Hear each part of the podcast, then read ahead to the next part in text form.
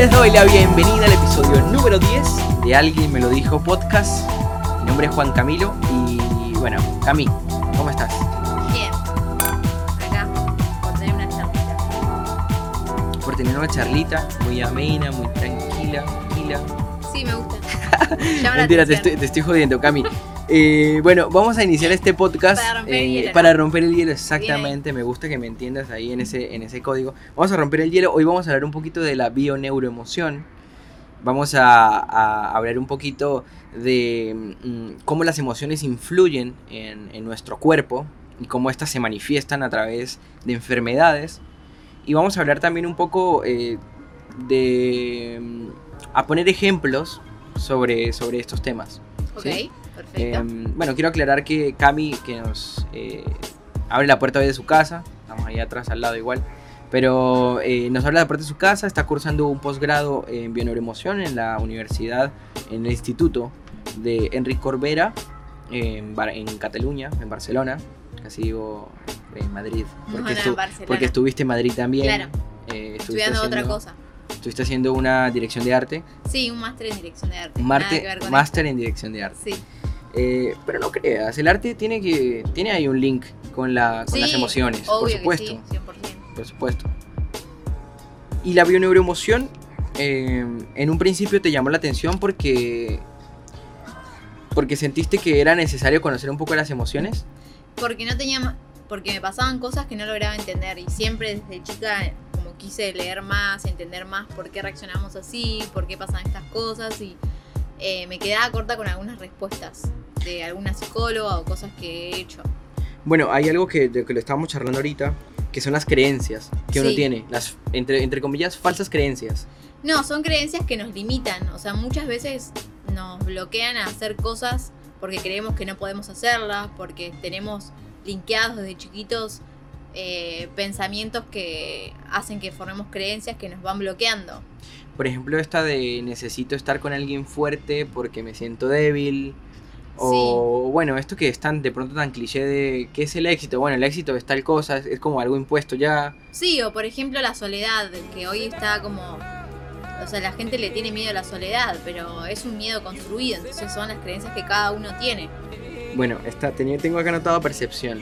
¿Qué, me, qué me puedes contar de la percepción respecto a la bioneuroemoción? ¿Cómo, cómo Bueno. la adopta? la Bueno, es la palabra percepción es como el eje de la bioneuroemoción en el sentido de que trabajando con este método podemos ampliar nuestra conciencia y por ende podemos eh, cambiar la percepción, porque como te decía, la misma situación de que empieza a llover vos la podés ver de una manera y yo la puedo ver de otra. Bueno, pero pongámoslo más en un ejemplo diario. Dos novios se pelean.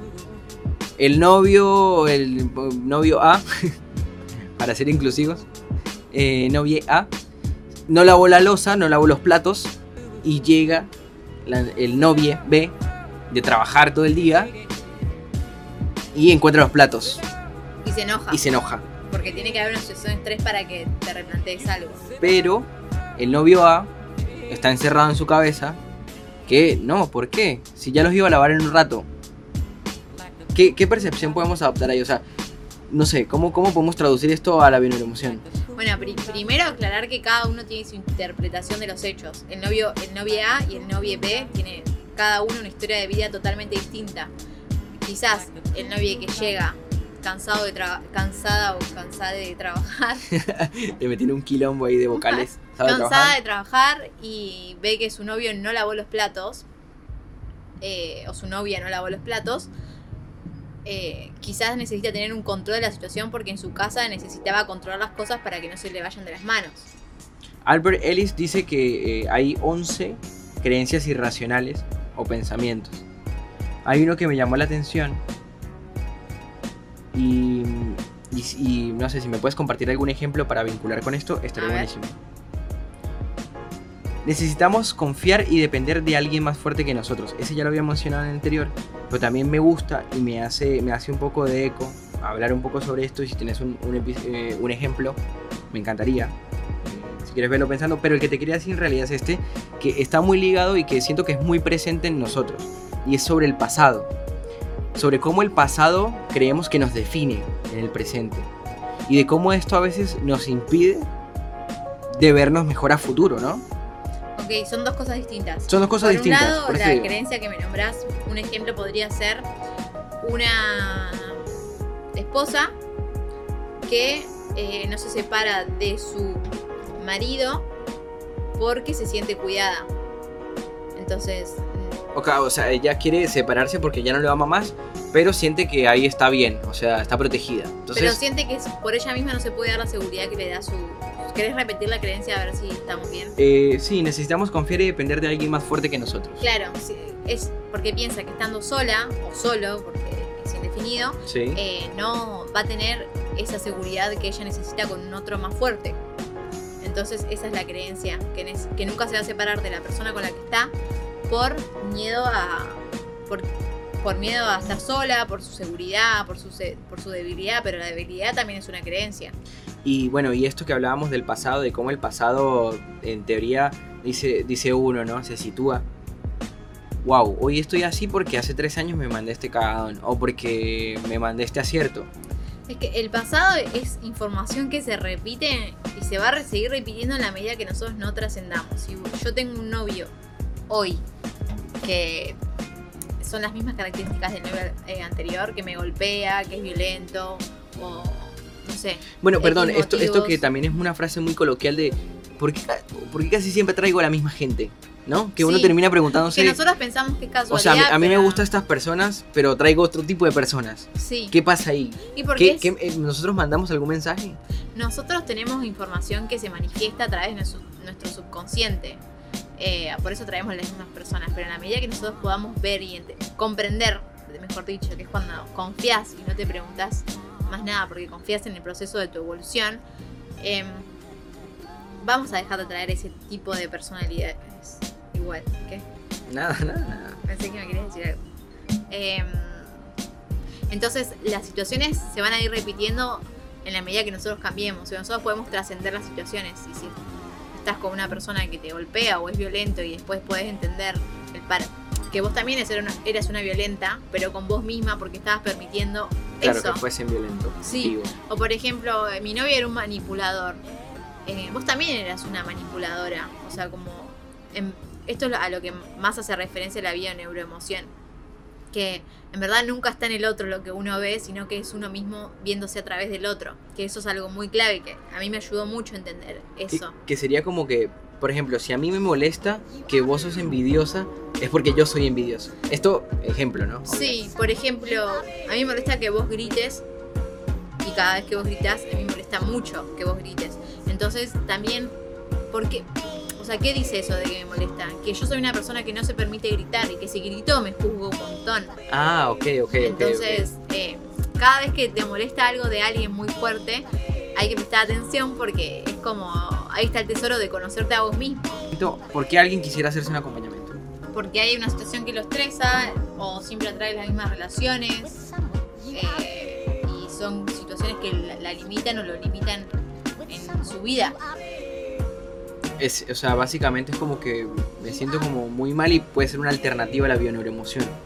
Sí, claramente, en verdad, lo, lo principal, lo que yo puedo aportar a, a, a tu audiencia, Cami, es que es ampliar la conciencia, es eh, percibir las cosas de una manera distinta a cómo las percibimos y tener más recursos a la hora de, de enfrentarnos y exponernos a una situación de estrés.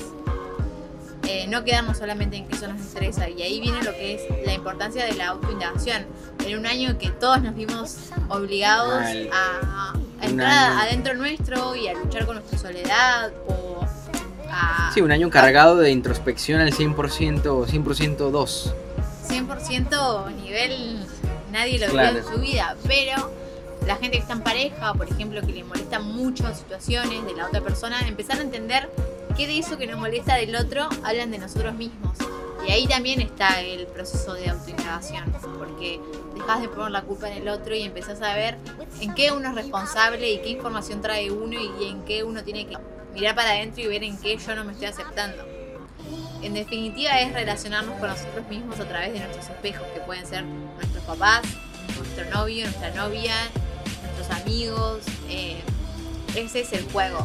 Y estamos todos en la misma, porque yo que tengo una, estoy trabajando en esto, muchas veces entro en este estado de alucinación, porque cuando vos le decís... ¿Qué es un estado de alucinación? Por ejemplo, yo te digo, no, mi amiga me contestó re mal y me hizo sentir re mal esto. O sea, el estado de alucinación es que quizás la, la Tienes le solo dijo- un- una perspectiva de la situación. es in- interpretar las cosas a tu manera. Te vea, esto es muy clave en la bioneuroemoción. Son tres formas de describir una situación. Una es primer orden de realidad, otra es segundo orden de realidad y otra es tercero. Por ejemplo, está lloviendo, vos podés ver que está lloviendo, es primer orden de realidad porque lo podés ver. Ok, Lo podés físico, corroborar con tus sentidos. material. El segundo orden de realidad sería eh, qué bueno que esté lloviendo o qué malo que esté lloviendo. Estás emitiendo un juicio a través de que está lloviendo. Y el tercer orden de realidad, que muchas veces cuando contamos anécdotas estamos en este, es me hace sentir muy triste que esté lloviendo. Claro. Entonces, ahí estamos, siempre estamos contando las situaciones en el tercer orden, tercer orden de realidad. Cuando podemos ir al primer orden de realidad, que se está lloviendo, o mi amiga me dijo, no, Cami, no vengas, estoy ocupada, eh, ese sería el primer orden de realidad. Pero si alguien. si Como verlo digo- más llano, ¿no? Sin tanta montaña ahí encima, sino Bueno, la montaña y encima, como vos decís, toda la interpretación personal. no está mal ni bien, pero eso nos está dando, nos está dando la información de que estamos interpretando y, por, y para qué lo interpretamos así. ¿Qué información hay atrás de esa interpretación? No, y, que, ¿entendés? y que en algún punto como que tanta montaña no te deja ver hacia el al horizonte, de verdad. Ah, Entrando en metáforas. Sí, o Pero sea, es te- como- te- te- entrando en metáfora te termina limitando a ver lo que podés hacer. En el desarrollo profesional, con tu familia, con tus amigos, en, en un montón de ámbitos te, te termina limitando a veces tu forma de ver las cosas. Está bueno que la gente haga un parate en su, en su vida diaria y diga, esto me pasó tal vez por algo de atrás, por algo de... Sí, autoindagarse, porque también es ver qué vamos a dejar en un futuro a los que vengan. Eso es, está bien, todo lo que es el cuidado de- del planeta y todo, pero también está bueno trabajar cada uno en la información que vamos trayendo y Y que vamos aportando la- las también, yo creo que cada sociedad a lo largo de la historia de la civilización eh, se ha marcado también por determinados valores, ¿no? Determinadas creencias. Sí, mandatos sobre todo. Mandatos Ahora sociales, estamos en claro, un buen momento para replantearnos, para autoindagarnos, para ver quiénes somos y para qué estamos acá. O sea, Es un, es un momento lindo para, para deconstruir, va de nuevo esta palabra tan usada en el 2020, pero para deconstruir esos mandatos sociales. Sí, sobre todo, por ejemplo, para nuestros abuelos y abuelas que muchas veces no se conocían, no se hablaban de muchas cosas, no se hablaba de sexualidad, no se hablaba de menstruación, Ah, no, no, se circulaba hablaba la de- información. no circulaba y ahora estamos en un momento súper próspero para plantar nuevas semillas y trascender todo lo que nuestras familias no pudieron y de eso se tra- se trata de evolucionar, como ir un pasito más allá de lo que Exactamente. nuestros antecesores no pudieron. No por falta de, de ganas, sino por falta de recursos, porque no estaba la comunicación, no estaban las redes sociales, no estaban todos los cursos que hay hoy. Entonces es un poco agradecer toda la información y empezar a, a filtrar lo que a uno le sirve y a lo que a uno no le sirve, porque cada uno es distinto y cada uno tiene su propia historia. Cami, gracias por haber estado en este episodio del podcast. A vos, Eh, Cami, y a Mari, y a Rocco. y a Rocco que está acá. eh, bueno.